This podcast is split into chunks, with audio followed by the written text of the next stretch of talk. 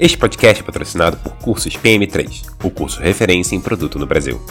Aprenda com 17 instrutores de empresas como Nubank, Booking.com, OLX, Creditas e muitas outras, em mais de 40 horas de conteúdo totalmente online. Aproveite para usar o cupom de 10% off que se encontra na descrição deste episódio. Saiba mais em cursospm3.com.br.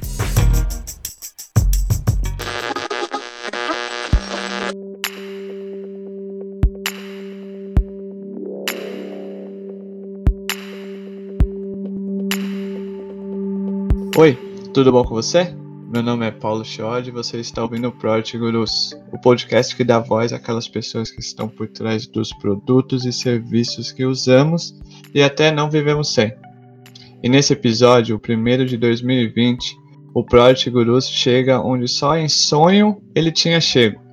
O Project Gurus começa já com o pé na porta, já diria alguns aí. Ele é, ele é pai do João, eu acho, que é uma figura Oi? Mesmo, pai do João. é, ele é autor, palestrante, consultor e especialista em práticas ágeis e Lean. Só isso, né? Isso aí ele faz nas horas vagas quando não é pai do João. Além disso tudo, ele é consultor principal da Target Works Brasil e cofundador do Agile Brasil. Ele é apaixonado por inovação, empreendedorismo e produtos digitais. Meu xará ídolo e mestre. Seja muito bem-vindo ao Project Gurus, Paulo Caroli. Tudo bem com você? Opa, valeu, prazer estar aqui com vocês.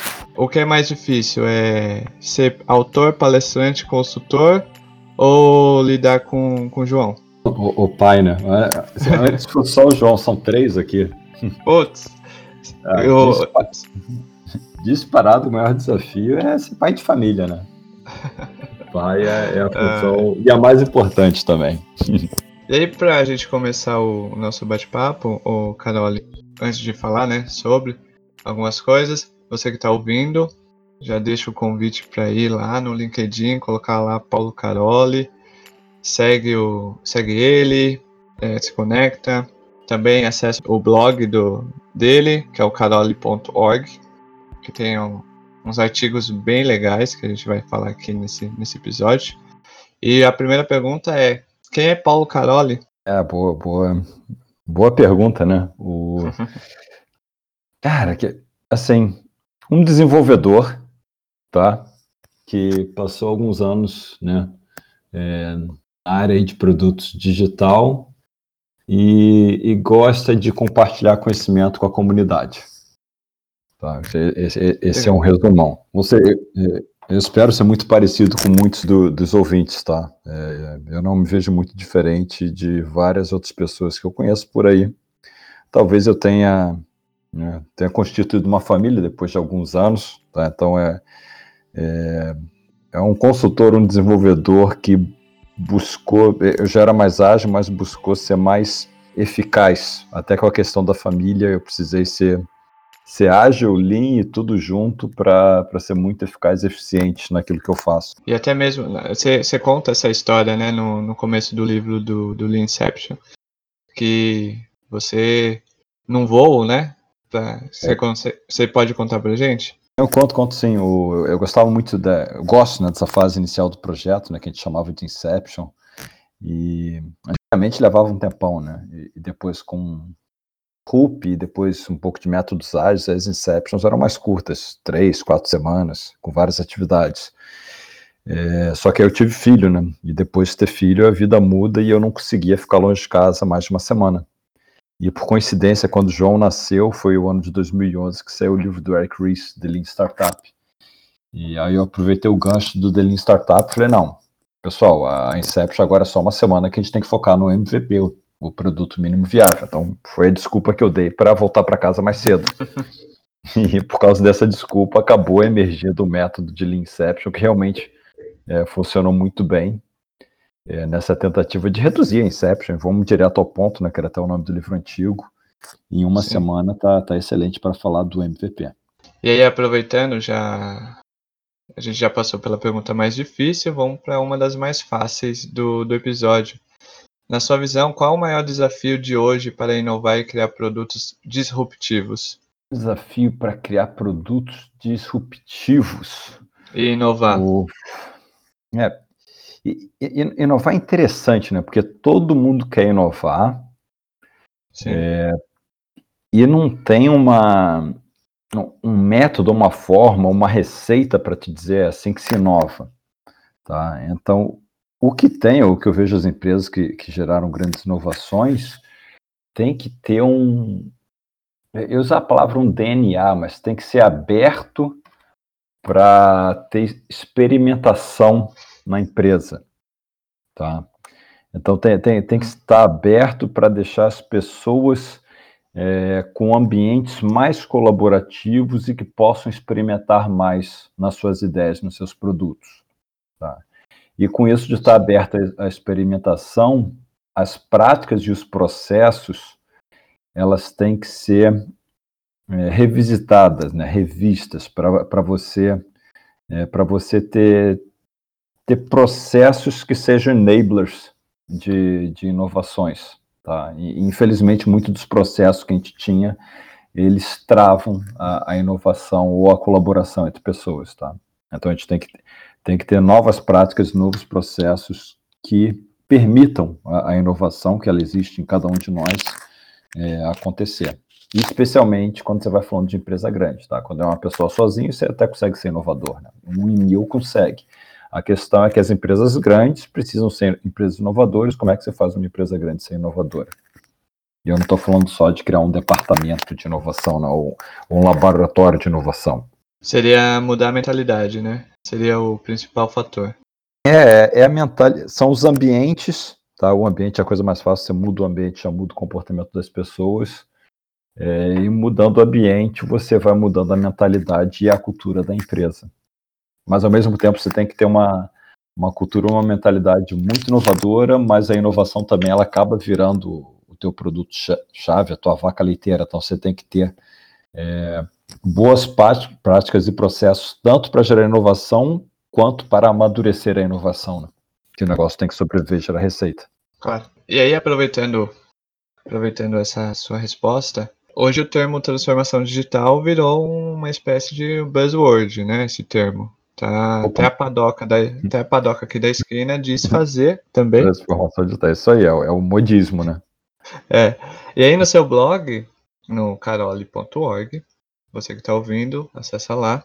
Tem um artigo que, que diz transformação não tem atalho. E aí eu fui ler lá, porque já o, o título já, já instiga, né? É, eu cliquei, fui ler, texto muito bom. Uh, cê, num, num, trecho lá você diz estar preocupado com esse modismo. Qual seria a sua preocupação? Paulo, o que, que, que, eu vou te falar? É, eu vou te dar um exemplo, tá? Eu tive numa empresa em 2005, ou na época era transformação ágil que se falava, tá? Que ela né, tinha lá, contratou a Photoworks para fazer um, um projeto estratégico de transformação. Uh, e essa empresa segue se transformando até hoje. Tá? Depois eu passei é, em, uma, em, uma, outra empresa em 2008 que também contratou a Photoworks, eu fiquei lá dois anos num projeto de transformação que nunca acabou. É, e depois eu liderei uma transformação em 2014. Tá? E, e, depois eu passei em algumas outras empresas que, tem, que sempre que tem o mesmo pedido. Ah, a gente tem um projeto de transformação digital, o Carol nos ajuda. E sempre que vem um pedido, a empresa está esperando um plano que geralmente é curto. Tá? E todas as transformações que eu vi, nenhuma que eu acompanhei, você consegue ter os resultados em menos de cinco anos. Tá? Então a questão é que a transformação é, é o, objetivo final não é nem chegar no objetivo, é melhorar a forma como você caminha para o objetivo, porque o objetivo ele vai ficar mudando. Tá? Então, mais importante do que alcançar o objetivo é a caminhada, é focar no caminho. É, por isso que até naquele blog post eu falo, cara, não tem atalho. É, o teu objetivo não é, não é correr uma maratona, né? não é chegar no final da, da linha de chegada da maratona. Mas o, o que você pode fazer para a transformação é você treinar o seu pessoal para que sejam bons corredores. Porque se for uma, uma, meia maratona, se for maratona inteira, se for Ironman, o que for, você vai conseguir, entendeu? Não, então não tem, não tem atalho, você tem que estar tá melhorando é, as pessoas, os ambientes, para você estar apto a, a, se transformar e responder às mudanças de forma muito rápida. É isso que as empresas buscam, tá? Então, não, a transformação ela não tem fim. É difícil falar isso, tá? Porque eu trabalho em empresa de consultoria e alguém quer ver um plano de, de transformação, geralmente querem ver um plano com início, meio e fim. Tá? Até querem a receita do bolo. É, é exatamente. E, e, isso que é o pior, é, ela não tem muita receita, porque eu, eu até repeti essa pergunta para vários amigos meus que são excelentes e passaram em transformações em diferentes contextos. E para cada um que você pergunta, a receita é diferente. Até para mim, se você perguntar, minha receita, tu sabe que é, é muito centrada nas pessoas, na parte do produto vai focar muito no MVP, tem a visão grande, mas tem no MVP, e assim você vai trabalhando nas várias frentes e de acordo com o feedback do produto. E, e uma forma de, de trabalhar centrada nas pessoas, seja o usuário final ou as pessoas que estão trabalhando na empresa, você vai transformando, melhorando. Tá? Para mim, essa é a receita. Mas eu falo com outras pessoas elas têm outras receitas que também são maravilhosas.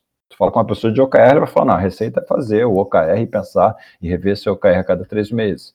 É, você fala com, com o Salins, mas ele vai falar, não, cara, transformação você tem que pensar no Exponential Organization, fazer o workshop de Exponential Growth, e daí você vai seguir, entendeu? E o Sim. cara do Beyond Budget vai falar, não, transformação você tem que mudar como você faz o budget, fazer o budget trimestral e não ter aquele controle mais anual e você... E cada um que você fala tem uma receita muito boa. E quem está certo, quem está errado? Acho que ninguém está certo nem ninguém está errado. A questão é, é estarmos nos transformando, mas nem pensar em jogar tudo isso ao mesmo tempo para todo mundo, entendeu? Essa é outra parte importante. Sim. Começar. Então, é, é treino, é treino. Aos... Isso, começar aos poucos, né? Não queira já colocar. Não queira passar na. ir, ir para Stanford ou Vale do Silício, voltar, passar no Calunga comprar uns é. post-its. É isso aí, eu falar agora, eu tô transformado. é, pronto, somos ágeis. É, e agora vem a polêmica, Carol. Porque na. Foi tirado do blog, tá? A polêmica não foi eu que criei. É... Seria o Lean Inception uma espécie de cascata ágil? Não, boa, boa, boa pergunta. Essa aí vem, vem dos, dos leitores, né?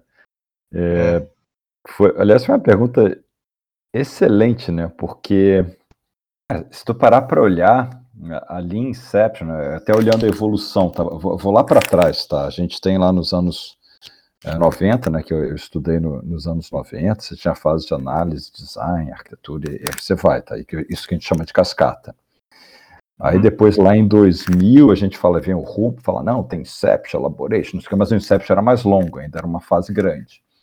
Aí agora vem eu e falo, não, você tem o Lean Inception, que é só uma semana, né? Faz um Discovery antes, e depois um Inception, é, e depois você segue o projeto, geralmente de forma ágil, tá? Se o teu time é, é, tá usando mais para ágil. Então, seria uma forma de cascata ágil, dependendo do ângulo que você olha, talvez. Tá? Eu, eu, o problema é que a palavra cascata, né, ela ficou pejorativa no, no mundo de métodos ágeis, tá? Sim. Mas é, é, ela uma simplificação do modelo, vou dar, vou dar uma, né, até porque a gente está no áudio. É, todo modelo é uma simplificação da realidade, mas vou te dar um modelo muito simples. Tu faz uma fase de discovery, onde tem uma descoberta do que você precisa fazer, abre as opções, e depois faz uma fase de lean, você faz uma inception. Em uma semana você fecha as opções e decide, e alinha sobre o MVP. E depois você faz uma fase de design, pode fazer um design sprint, onde você é, elabora opções do, de protótipo e decide sobre um protótipo. E depois você faz uma etapa ali do delivery do MVP. É, tu viu que eu acabei de dar um modelo de quatro fases muito simplificado. É, Lean Inception encaixa nesse modelo, mas assim, a real é que todo modelo é, pode simplificar a realidade, mas ele também está errado. Você tem que pegar um modelo e adaptar.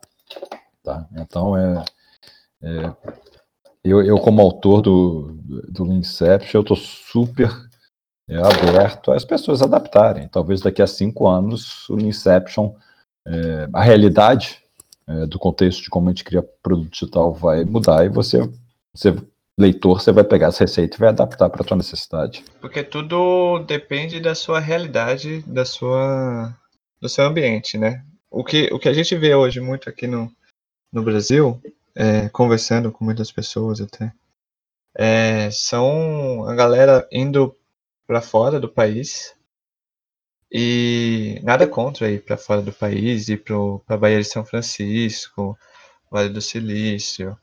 É, mas também ninguém vai lá para Israel, ninguém vai para a China, mas tudo bem. Que são, que são polos de, de inovação e de criação de produtos é, iguais ou até maiores do que a famosa Vale do Silício. É uma opinião. Só que eles voltam, e eles voltam com uma realidade tão diferente da nossa, tanto de ambiente de, de trabalho, como de uma diferença cultural do país, né? Tem gente que vai para um, uns eventos e traz metodologias e formas que não, não encaixa. E ele força a empresa a seguir uma, uma orientação de uma empresa que está numa cultura totalmente diferente. Esse ponto é super importante, né? Você tem que sempre. É, você pode trazer informação, pode trazer outras práticas, outros métodos para o seu contexto, tá? Desde Lean Manufacturing, assim, Lean Manufacturing é, fez muito sentido no contexto da Toyota, tá? Mas a implementação do Lean Manufacturing é você pegar aquilo e adaptar ao seu contexto. E até, é, até falando de contexto, tá? Lean Incept, ela surgiu no Brasil, é, provavelmente é um contexto muito específico do, é, do Brasil, né, que a gente não tem, sendo bem honesto, a, a gente não tem o, o ecossistema de startup tão grande assim, mas a gente tem empresas grandes que precisam ser muito inovadoras, tá? Então, o, o Leancept, ele vem mais da minha visão, né, da minha experiência antiga de startup, com a minha realidade do Brasil, que eu estava trabalhando para empresa grande. Então, é, é, um, é, é até um método, a forma de pensar que traz o Lean Startup para a empresa grande que é sem enxuta. Tá? Ele acaba ajudando a pequena que vai crescer também, mas ele ajuda a grande que é sem enxuta. Isso teve muito a ver, essa criação. É, por que, que ela não surgiu quando eu estava nos Estados Unidos? Por que, que não surgiu quando eu estava na Índia? Por que, que surgiu no Brasil? Tem muito a ver do contexto do Brasil e do, e do meu momento pessoal também, de ter tido filho e estar tá querendo uh, reduzir o tempo de, de Inception. Ou seja, as empresas grandes brasileiras deveriam agradecer ao seu filho por ter nascido. Exatamente. Ele está até aqui do meu lado agora, que eu estou no, tô no quarto dele. O, são as, né, as coisas do destino. Se ele não tivesse nascido naquele ano, que foi o ano do livro do Eric Ries, e eu não tivesse é, em Porto Alegre, é, num contexto específico de, de trabalhar para Nearshore para os Estados Unidos e para algumas empresas do Brasil em São Paulo, com um ambiente muito aberto para experimentação, que nós brasileiros somos é, excelentes em, em, experimentar novas práticas e adaptar ao nosso contexto, não teria surgido o Inception. E outra coisa é o feedback do o brasileiro é ótimo dar feedback, né? você bota no blog e, e várias pessoas vêm, respondem, conversam, discutem, que nem você está fazendo comigo aqui hoje, entendeu? Tu abre o blog, Sim. tem pergunta, aí você lê, repete. É isso aí. Isso é muito legal que a gente tem. A nossa comunidade é Sim. é maravilhosa, tá? Isso, isso eu pude, pude perceber. Sim, só abrindo parênteses. É que o Project Gurus, ele nasceu de uma página do LinkedIn, que depois virou podcast. É, várias pessoas vêm falar comigo, até mesmo na página tem bastante troca de ideias, essas coisas. Então a gente vê que a comunidade aqui é, ela é unida, porém carente de conteúdos, né? Porque tem muitos conteúdos de fora. A gente não, a é. gente, acho que a gente, acho que a gente não consegue criar conteúdos dentro de casa. Isso é até um pedido, assim, o, eu como brasileiro que né, morei muito tempo no Brasil, eu saí, voltei e agora eu saí de novo, é, a gente não pode nunca deixar de se conectar é, entre a gente, tá? A comunidade ela existe independente de onde você está morando. E a gente pode sempre compartilhar um com o outro. E dado que a gente tem a língua em comum e esse carinho né, pelo, pelo Brasil, acho muito importante a gente estar tá, é, compartilhando conhecimento. E outra coisa importante é que tem muita coisa boa que sai do Brasil, mas infelizmente, culturalmente, a gente tem alguma coisa que a gente geralmente reconhece que está de fora mais do que o que, que vem de dentro. Tá? Mas a gente tem Sim. muita gente boa no Brasil. É, e, e, muito, muito método de forma de trabalhar boa que vem do, que vem do Brasil, tá? É, é que nem o Ricardo claro. Senner, né? Ele acaba sendo mais conhecido quando ele sai do Brasil do que quando ele está dentro, assim, mas é, é até um pedido. É, olha para o lado para as pessoas que estão aí nas empresas aí no Brasil e reconheça, porque tem muita gente boa. Tem muita mesmo. E o Project Guru, ele nasce com essa missão de dar voz a essas pessoas e fazer com que a comunidade de produtos aqui no Brasil cresça, né? Se junte e faça um ecossistema bem, bem forte para mostrar que a gente não precisa ir lá fora, porque dentro de casa a gente tem nossos talentos, né? Exatamente. É, eu acho que eu acho que você tocou num, num ponto bem, bem legal, que é a gente tende a dar mais valor ao de fora do que de dentro, que entra um pouco daquela coisa que tinha antes do complexo de vira-lata, né? É, é, é uma.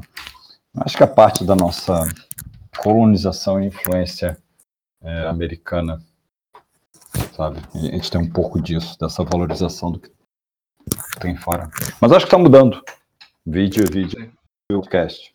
É, e aí, falando de contextos, você passou, além de, de empresas no Brasil, você foi para a Índia, Estados Unidos e América Latina, né? É, agora está na Europa, até. Agora, e agora está na Europa, só isso. É o homem dos quatro cantos do mundo. Não, o levando... tempo vai passando, né? O... É. Mas tudo tem, tem algum... seu tempo também. Tem alguma coisa que essas quatro partes do mundo que você já passou têm em comum ou algo que assim elas se conectam, se se juntam ou não? Uma pergunta, o tem, dizer, o que tem em comum é o desafio nessa parte de, de produto digital de empresas. O, o maior desafio é conectar e compreender as pessoas, tá?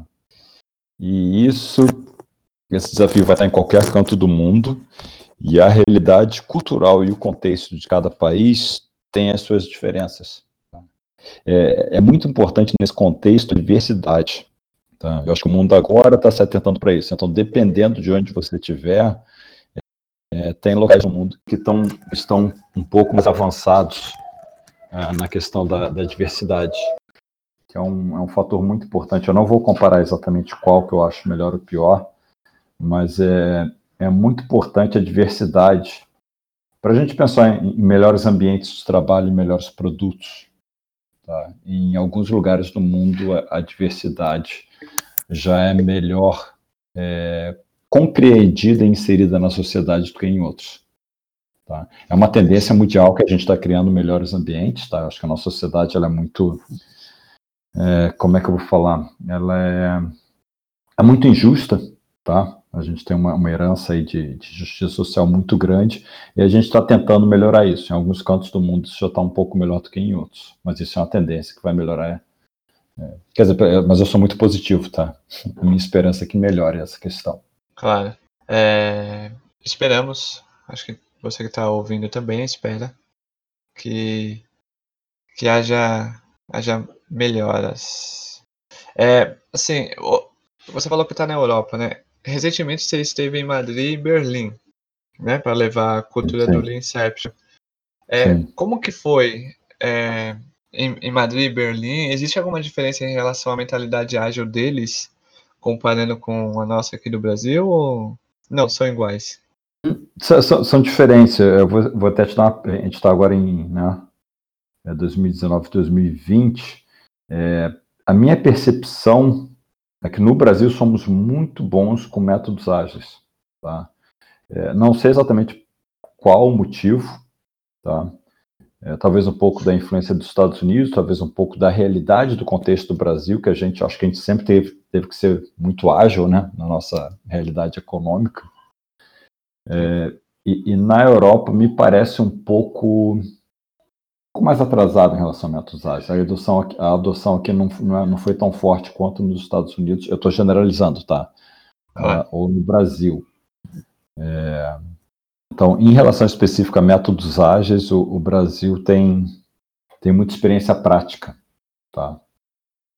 É, tem até a teoria que sai do Brasil também, tá? É, o Learning 3.0 do Magno, o Inception minha, o PBB do Fábio Aguiar, tem, tem, muita gente boa do Brasil, o Alisson Vale, né, com o Software Zen, é, posso listar, tem o Rodrigo Toledo, com, né, com seu conhecimento organizacional, tem o Rafael, ah, se, eu for, se eu for começar com o nome que eu não paro, tá? Rafael Sabá, O Manuel Sim. Pimentel, desculpa que eu não falei o nome, assim, mas tem muita gente boa e muito conhecimento é, emergente é, de métodos ágeis no Brasil. E dá para importar para o mundo inteiro. Exatamente. Isso é bom, isso é legal. E agora, agora só para você que está ouvindo, se você não sabe o que é Lean Inception, é, o pai do Lean Inception vai explicar para você o que é Lean Inception. Lean Inception é como alinhar um grupo de pessoas para construir o produto certo. Tá? E quando eu falo produto certo, eu estou muito influenciado é, por Design Think, pensar no, no desenho do, do teu produto, e Lean Startup, que é o ciclo Build, Measure, Learn, Construir, Medir, Aprender. Tá? O cerne do movimento Lean Startup ele está em validar logo a sua ideia, a sua hipótese, e para isso você usa o conceito de produto mínimo viável. Então, o grande desafio do, do Lean Inception é, por algum motivo, parece que essa é uma boa ideia, uma boa iniciativa, seja para uma empresa grande, seja para uma startup. É, só que uma boa iniciativa, um bom produto, ele tem três perspectivas. Uma é do negócio em si, que tem que pensar numa forma da, daquilo ser lucrativo, né, de sustentar o negócio. Outro, outra é a perspectiva do usuário final. A gente tem que pensar o que é melhor para o usuário final, tá? ou UX, né, User Research Representatives. E outra é a parte da engenharia de quem vai criar aquele produto digital. É, você, quando pensa nessas três perspectivas, são pessoas ou tipos de pessoas distintas, com formações e conhecimentos distintos. E quando você tem essas pessoas juntas para alinhar sobre o que, é, o que é o MVP, essa é a Inception. É uma sequência de, de atividades para ajudar esse grupo a alinhar sobre o que é o MVP. Isso é essencial para quem está criando um produto ou evoluindo um produto, tá? Ou alterando um ah, produto, ah, ou refraturando um produto. Isso não é só para o início do ciclo de vida de um produto. É, isso, é, isso é bem interessante, porque um, um, um amigo meu, é, Ricardo Tadashi, eu falei para ele, né? Ah, vou entrevistar o Carol, ele tem alguma pergunta? Ele falou assim, putz, eu tenho um caderno cheio de perguntas. Aí eu falei, escolhe um, por favor. Aí ele falou assim, ah, pergunta para ele quando fazer o Lean Inception. Então não tem, né, uma fase, independente do produto. É, porque o, um produto digital, ele ele está sempre evoluindo e incrementando, tá? O produto que não está evoluindo, ele está morrendo. Né? Quando o produto está morrendo, você não precisa fazer Inception. Quando você está descontinuando um produto, não, né? não vai fazer uma, uma Inception. Mas a Inception, quando você vai criar novas features para o produto, você faz uma Inception. Né? É, tem, tem, até um, um post da semana que é. Acho que o título é esse, quando fazer uma, uma Inception. É um quadrante que eu uso de é, innovative e, e business. É, e se, se, um, se um produto ele é muito inovador e ele traz muita é, receita para o negócio, esse é um excelente candidato para tu fazer uma Inception, tá? Parece, parece que a tua ideia é muito boa e vai trazer muita, né, muita grana, né? O, o impacto para o negócio vai ser enorme, cara. Para e faz uma Inception, alinha a galera, né? Que já tem conhecimento sobre a ideia, já tem dados sobre os usuários, bota todo mundo numa sala e faz a Inception. Esse é, com certeza, vale a pena.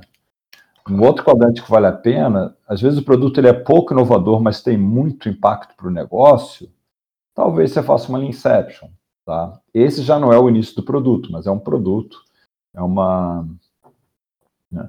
não é uma grande inovação, mas é, é, é, algo periférico ao produto, talvez você precise alinhar e fazer uma Inception. Talvez não, talvez você já, já sabe o caminho das pedras. Tá?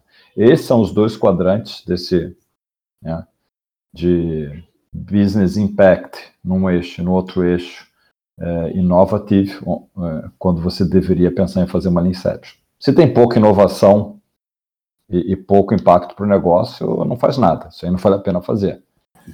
É, se tem muita inovação e pouco impacto no negócio, essa eu também não recomendo fazer uma Inception. Essa eu recomendo você explorar, fazer atividades de discovery, de research, de explorar para entender melhor que terreno é esse, antes de você tentar alinhar e pensar no produto.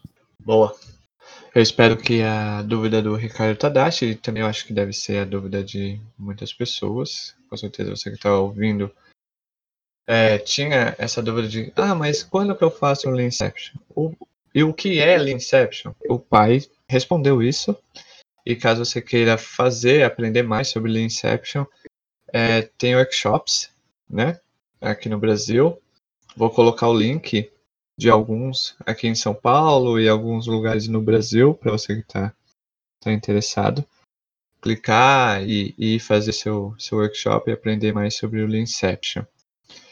É, o Carole, é, como é 2020, né? É, é o primeiro episódio do ano.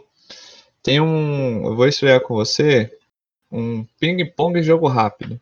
Opa, manda aí. Imitando aquele quadro da Maria Gabriela. Claro que eu não vou querer imitar a voz dela aqui. ia ser interessante, hein? Porque eu não vou meter um porquê aqui, mas é, vou fazer algumas perguntas curtas, que aí você, você já conhece, né? Você responde com uma Manda aí, palavra manda aí. ou uma frase curta, tá bom? Tá, manda aí. É, gira ou quadro Kanban? Boa. Kanban, tá bom. Make it visible. É, define a Leanception. Como olhar pessoas e construir o produto certo. O que é ser ágil? A Pantera, Família, em primeiro lugar. um lugar. Onde eu estou agora? Ah, um framework. Todos e nenhum. Ok. É, já falei. Ah, uma comida. Cavada com queijo. Goiabada com queijo. E defina OKR. Esse grande começa pequeno, mas o mestre sempre. É isso, esse é o Ping Pong. Jogo rápido. A gente já percebeu o perfil aqui do Carole, né? Ele é mais visual. Ele gosta de goiabada com queijo. Caso você encontre Carole na, na estrada, em um dos quatro cantos do mundo, é goiabada e queijo, por favor. Nem dizer que meus avós eram mineiros, né? Não. E aí a gente chega no, no final do episódio, o Carole, e sempre no, no final do, do episódio é, eu peço uma dica de livro, porque além de, de dar voz e criar é, vários formatos de conteúdo de produtos com o pessoal da comunidade, é, a ideia do Project Gurus também é incentivar a leitura. E a gente tem uma biblioteca, né? A biblioteca Project Gurus, que todo mês a gente atualiza os links lá, direto do, da Amazon ou de algum outro site, com alguns livros que a galera indica. É, claro que nem precisa falar, né? Leanception. Não vou falar Leanception, né? Leanception é livro de cabeceira de um produteiro. É, Tem outro? Tenho vários. Eu não vou falar livro meu e nem de amigo meu brasileiro para não ser é, tendencionista, tá? Vou falar Tá um livro que eu, estava usando hoje no trabalho, que é, que é de um amigo, ma- mas não é brasileiro, o Accelerate, do Jazz Humble e do pessoal do DevOps Report. Legal. E falando em livro, é, recentemente você criou uma coisa que até minha esposa achou legal. Minha esposa lê bastante, também leio, mas não igual a ela, ela lê bastante mesmo. Ela chega, a- chega a ler um, um livro por semana, por aí. É, eu cheguei em casa e falei pra ela, amor, você você não sabe, sabe o Carole? Ela falou, sei, você tá falando muito dele ultimamente. Falei, então, ele fez um livro MVP. É, como, como que surgiu essa ideia de criar um livro usando o MVP como base? Você pode explicar? Sim, o... Bom, eu sou muito influenciado por Lean Startup, tá? E o que, que eu percebi? É, Como é que você sabe se o livro é bom ou não é? Não, não tem como saber, tá? O, o livro ele busca a interseção de duas coisas. Um é o que o leitor quer ler e outro que o autor é, tem conhecimento está querendo escrever. É, o autor pode se fechar, fazer uma pesquisa, né, escrever tudo e achar que o livro vai ser maravilhoso. Mas para que esperar chegar no final para medir se o livro é bom? Então, na minha opinião, cara, você tem um conteúdo minimamente viável, não precisa nem chamar de livro, e-book, seja o que for, disponibiliza, começa a conversa com os leitores para ver se eles estão gostando, e você já vai tendo feedback é, desde o início. Então, algumas coisas vão virar livro impresso, outras não, vão ficar um e-book, 30 páginas, ou param por ali e já está com valor maravilhoso para o leitor, ou você tem o feedback, né, que às vezes acontece que hum, os leitores não estão curtindo, não estão interessados nesse assunto. Ou você pivota, muda o direcionamento de acordo com o feedback dos leitores. E você que está ouvindo, se ficou, ficou curioso para saber qual é o livro e como é o livro, o link para você comprar o e-book vai estar na descrição. Eu já tenho o meu, claro, óbvio. É, então, muito obrigado, Carole. É, espaço aberto para você deixar uma mensagem aí para a galera. O espaço é todo seu. Legal, queria é, agradecer e parabenizar pela iniciativa do Product Gurus. É, deixar um abraço aí para todo mundo.